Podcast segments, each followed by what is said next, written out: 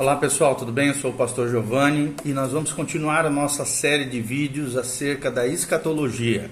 A escatologia que nada mais é do que a doutrina que estuda acerca das últimas coisas, dos eventos proféticos que ainda hão de vir. Nós estávamos no nosso vídeo anterior falando sobre Israel na tribulação. Como é que o plano divino para Israel vai se concretizar, se realizar, quais são os eventos, os acontecimentos relacionados a Israel. E hoje nós vamos falar mais um pouquinho sobre isso, tratando especificamente do remanescente do período tribulacional. Quem vai ser esse remanescente de Israel, juntamente com alguns gentios que hão de se, de se converter mediante a pregação e o testemunho do Evangelho do Reino de Deus, que fala acerca do Messias que há de vir no segundo advento de Cristo. Então, quando nós pensamos um pouquinho sobre o remanescente do período tribulacional, até a atual controvérsia escatológica, né, escritores proféticos estavam de acordo geral com relação à existência, à natureza, à missão e à preservação de um remanescente de Israel durante o período tribulacional. Ou seja, a maioria dos estudiosos acerca da escatologia crê nisso.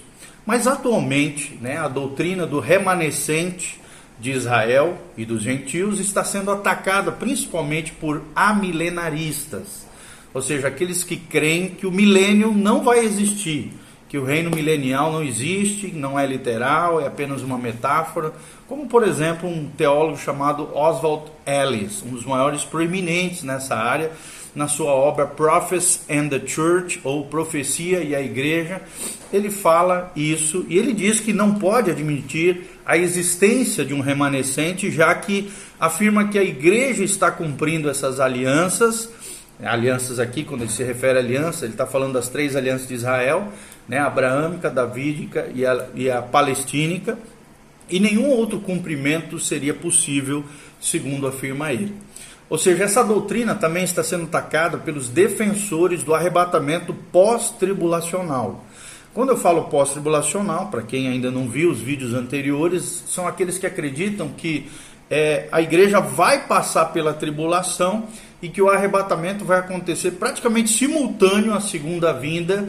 E eles acreditam ou que a segunda vinda e o arrebatamento são eventos similares, iguais, ou então um vai acontecer juntamente com o outro por questão de pouquíssimo tempo, praticamente junto, por isso pós-tribulacional, após o período tribulacional. Entre eles, seus proeminentes teólogos, né, existe Alexander Rees na sua obra The Approaching Advent of Christ, ou Aproximando da Vinda de Cristo, traduzindo para o português. Eles não podem né, admitir aqui, dentro desse conceito, a existência também de um remanescente de Israel, pois afirmam que a igreja passará pela tribulação para ser o remanescente que dá testemunho de Cristo, segundo eles, esse ponto de vista, não é o que nós cremos, né, mas é o que eles falam, embora por razões diferentes, os amilenaristas e os defensores do arrebatamento pós-tribulacional estão dando aqui mãos dadas né, ao atacar essa doutrina, que é a doutrina do remanescente fiel de Israel. Primeira coisa que nós gostaríamos de destacar é o caráter indispensável do remanescente. Ou seja, quando nós falamos sobre o caráter indispensável do remanescente aqui de Israel, nós estamos falando da existência de um remanescente nos últimos dias e que esses últimos dias, né, desse remanescente está ligada inseparavelmente das alianças de Deus com a nação de Israel, já que essas alianças são incondicionais e sua própria natureza exige a existência de um remanescente fiel aqui ao qual e por meio do qual elas possam ser cumpridas, que para nós, os pré-tribulacionistas e até os mesotribulacionistas acreditam que vai se concretizar no milênio de Cristo ou no reino milenial. Outra coisa muito importante nós entendemos é a aliança. Que alianças nós estamos falando? Resumidamente, nós vamos falar cada uma delas. Primeiro é a aliança abraâmica ou seja, a aliança feita por Deus com Abraão é básica para toda questão profética e escatológica. Ou seja, incondicionalmente ela foi afirmada e confirmada por Deus em vários episódios, mas principalmente em Gênesis capítulo 2, Gênesis 13, Gênesis 15, Gênesis 17, Gênesis 22 fala sobre essa aliança e ela contém promessas divinas de dar a Abraão e os seus descendentes, obviamente, uma terra, uma descendência e uma bênção peculiar, que seriam universais e seriam eternas. Ou seja, essa aliança, então, requer um remanescente para ser a descendência prometida de Abraão e ocupe essa descendência a terra e receba a bênção prometida a Abraão.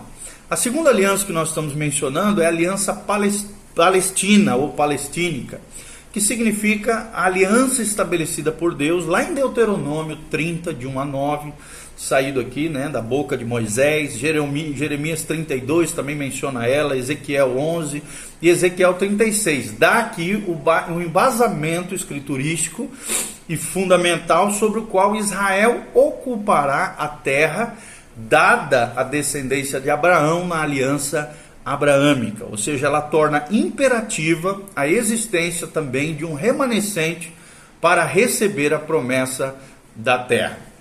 Terceira aliança que nós mencionamos é a aliança davídica, ou seja, essa aliança especificamente também incondicional, declarada por Deus em 2 Samuel capítulo 7, Jeremias 33 e Salmo 89, promete um rei e um reino e um trono à descendência de Abraão. Ou seja, ela promete um reino eterno, terreno, sobre o qual o filho descendente de Davi reinaria.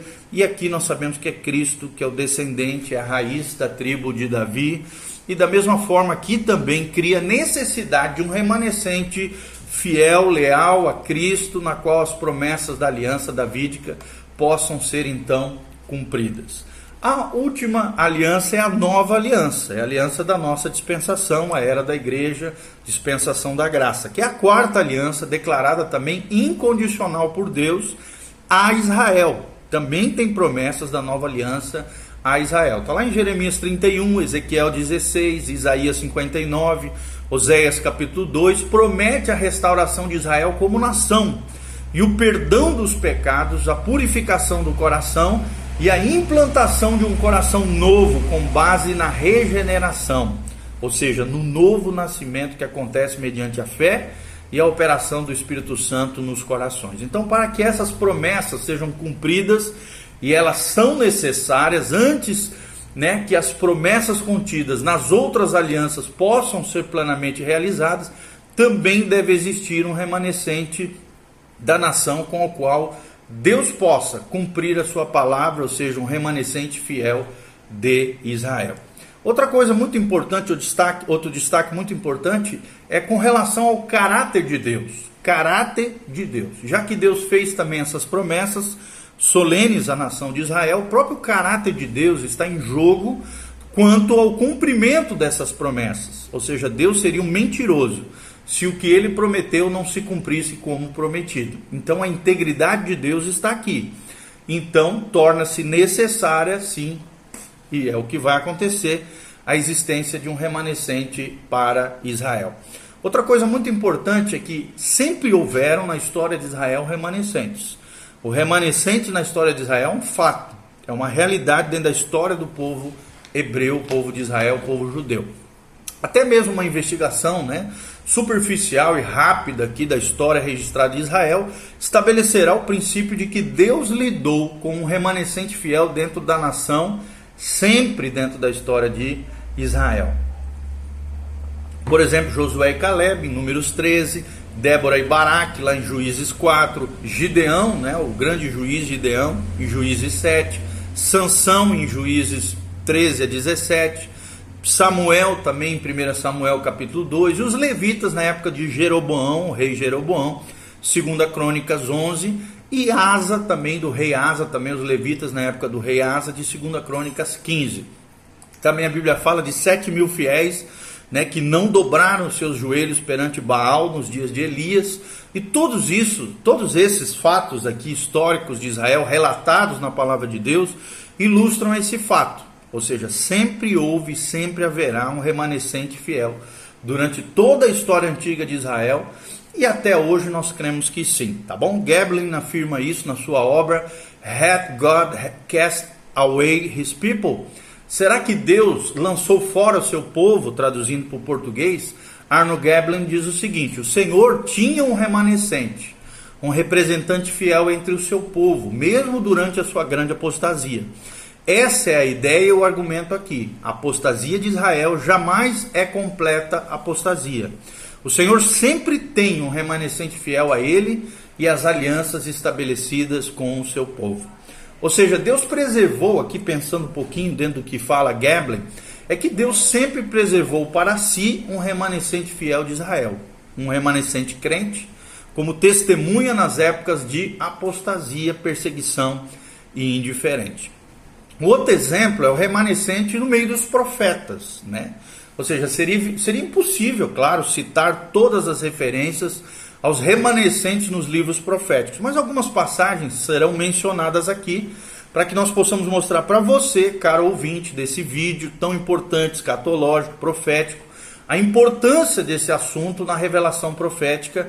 Que assunto é esse?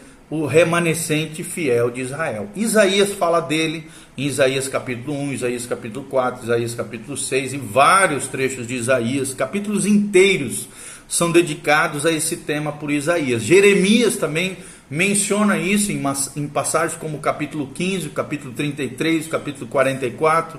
Existem passagens inteiras do capítulo 30 a 33 que estão baseados na existência de um remanescente fiel de Israel. Ezequiel também menciona esse assunto, capítulo 14, capítulo 37. O tema aparece novamente em outros profetas, como Oséias, capítulo 3, Amós 9, Zacarias, capítulo 13, Malaquias, capítulo 3. Tudo isso são referências escriturísticas, bíblicas do Antigo Testamento, que justificam a conclusão de Darby, aqui, um grande teólogo também, escatologista que diz assim: examinei em detalhes essas profecias para que o leitor possa ver claramente que a doutrina de um remanescente judeu, ou seja, um remanescente santo e que espera em Jeová antes de seu aparecimento para libertá-los e cuja santidade e confiança pertence a ele. Então não é uma questão de especulação, nem da interpretação de algum texto difícil ou obscuro, mas do testemunho claro, consistente, impressionante, proeminente do Espírito de Deus ao longo da palavra de Deus. Então o leitor deve consultar né, todos esses, esses, esses, esses capítulos que nós mencionamos para que você possa tratar esse assunto de maneira mais profunda, que sim, existe um remanescente fiel de Israel. Onde é que aparece outro destaque que nós queremos dar com relação ao remanescente fiel? É onde é que aparece esse remanescente no Novo Testamento. Também é muito importante nós temos esse apoio escriturístico aqui no Novo Testamento. E no Novo Testamento há um núcleo que crê e espera o qual as promessas do Antigo Testamento são reafirmadas. Tal núcleo se compunha, por exemplo, de Zacarias, de Isabel, mencionados em Lucas capítulo 1, João Batista cria nisso também, Lucas 3 menciona isso, Maria e José, os pais de Jesus, Lucas 1, Mateus 1, Mateus 2, Simeão também é mencionado em Lucas 2, e os discípulos de Jesus também são fatos que creem nesse remanescente fiel de Israel. Eles constituem um remanescente dentro do remanescente de Israel, ou seja, um grupo de crentes dentro da nação preservada de Israel. E o ministério terreno do Senhor, desde a época de sua apresentação por João até a sua rejeição pela nação, né, relatada aqui, como nós mencionamos, foi confirmado somente aquela nação. Ou seja, o reino oferecido por João, por Cristo, pelos doze discípulos e pelas setenta testemunhas enviadas por ele, eram, era dedicado apenas a Israel. Então deve ser observado aqui o princípio de que durante toda a vida terrena de Cristo, Deus lidava com esse remanescente daquela época e continua fazendo isso de maneira muito mais poderosa vai acontecer no período tribulacional. Então, desde a rejeição de Cristo por Israel até o dia em que Deus mais uma vez lidaria especificamente com Israel na 70 semana ou na tribulação, não é possível fazer referência a um remanescente na nação de Israel. No corpo de Cristo desaparecem todas as distinções nacionais. E nós cremos, é claro, né? Todos os judeus, quando são salvos, não são salvos para um relacionamento nacional em termos de Israel, mas para que sejam inseridos num relacionamento com Cristo no corpo dos crentes. Logo, então, não há um remanescente contínuo de Israel com o qual Deus esteja lidando nacionalmente hoje. Mas com base, base na, nas palavras de Paulo Romanos 11, 5, nós podemos afirmar que assim, pois, também agora, no tempo de hoje, sobrevive um remanescente segundo a eleição da graça, é o que fala Paulo em Romanos hoje. Ou seja, alguns sustentam que a igreja se torna o remanescente, será a testemunha na qual e por meio da qual as promessas de Deus são cumpridas para um Israel que eles chamam de Israel espiritual. Os contrastes entre a igreja e Israel, o conceito de igreja como um ministério, o relacionamento distinto da igreja com Cristo e o propósito específico para a igreja, torna claro tal interpretação impossível. A expectativa do Novo Testamento, então, é que, conforme as palavras de Geblen, e é muito importante a gente refletir e pensar sobre isso, é que ainda haverá um remanescente judeu, uma testemunha forte e poderosa, né, um grupo de pessoas, de que Deus não abandonou o seu povo. E esse futuro remanescente de hebreus, crentes, será chamado logo que a igreja estiver completa e for arrebatada da terra. Esse remanescente a ser chamado pela graça corresponde ao remanescente no começo desta era. Onde é que também nós podemos encontrar, é outro destaque que nós queremos dar aqui, o remanescente no Apocalipse. Paulo declara lá em Romanos capítulo 11, 25, que a cegueira de Israel é uma cegueira temporária, né? dentro desse parênteses chamado dispensação da graça ou era da igreja.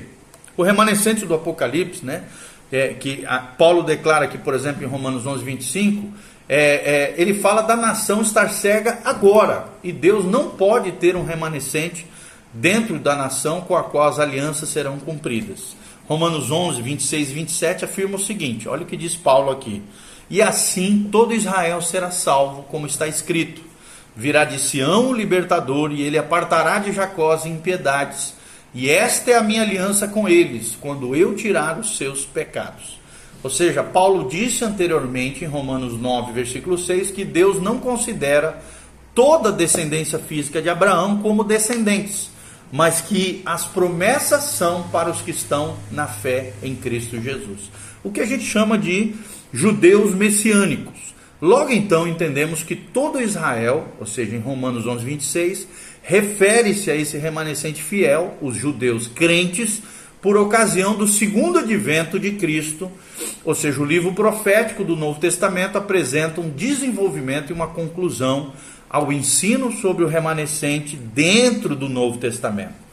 Em primeiro lugar, nós vemos a existência desse remanescente quando Satanás é expulso do céu lá em Apocalipse 12, 13 ele deseja derramar a sua vingança sobre o grupo com quem Deus está tratando especificamente. Que grupo é esse? Israel.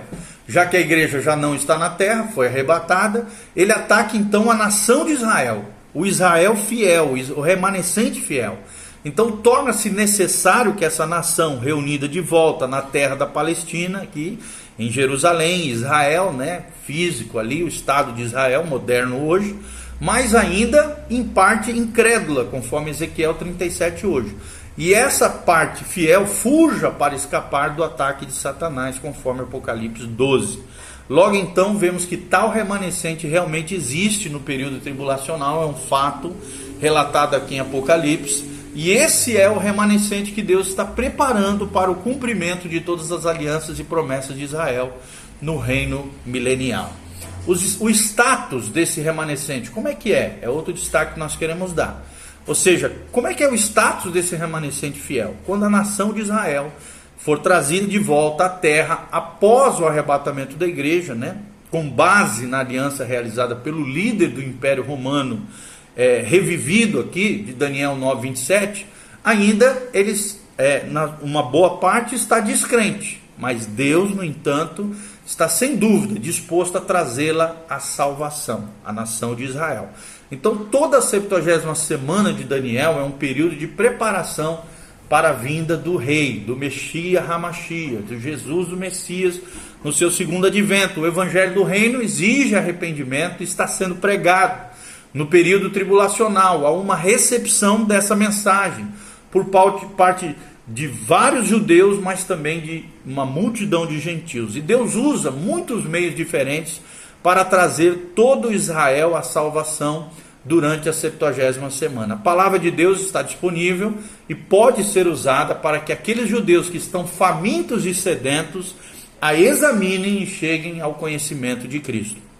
O Espírito Santo, mesmo não habitando né, como um templo no, na vida do crente, ele se faz presente nessa era, era como fazia no Antigo Testamento. Estará, entanto, ativo e fará um trabalho de convicção e de iluminação, conforme acontecia no Antigo Testamento. Sinais serão dados para mostrar a Israel o conhecimento de Jeová. E um desses sinais é a destruição do rei do norte, conforme Ezequiel 39, 21 a 29. Haverá também o ministério dos 144 mil selados de Israel, conforme Apocalipse 7, e o ministério das duas testemunhas de Apocalipse 11. Tudo com a intenção de levar a nação ao arrependimento e à salvação. O derramamento da ira de Deus é apresentado como um processo que tem por finalidade conduzir homens ao arrependimento, conforme Apocalipse 16, 9 e 10. E embora a maioria não se arrependa, alguns poderão sim voltar-se a Jeová por meio desses sinais. Então conclui-se aqui com tudo isso